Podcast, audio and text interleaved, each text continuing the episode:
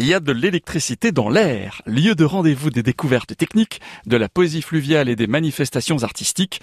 L'espace EDF Bazac fait partie des lieux culturels incontournables de Toulouse.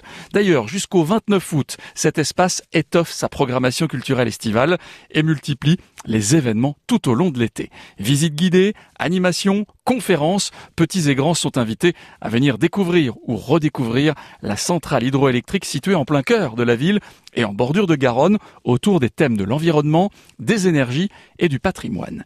Les animations spéciales jeunesse sont prévues comme le jeu de piste de l'été. Tout au long de l'été, les plus jeunes peuvent s'amuser à recenser les poissons migrateurs cachés dans les recoins du Bazac et observer les éléments naturels visibles sur le site grâce à leur carnet du naturaliste qui sera remis à l'accueil.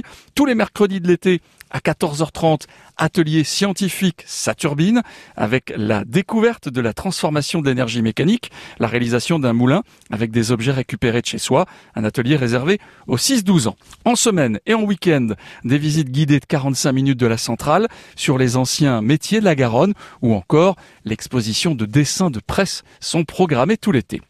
Ça chauffe pour la planète. Expo de dessin de presse, justement, prolongée jusqu'au 2 janvier 2022. Sept thématiques à découvrir autour de la biodiversité, l'eau, la santé, l'agroalimentaire et la beauté sauvera le monde de Thierry Suzanne. Une expo prolongée jusqu'au 12 septembre. La visite est libre, sans réservation. Les visites sont guidées avec des ateliers participatifs. Ceux-là sont à réserver à l'accueil.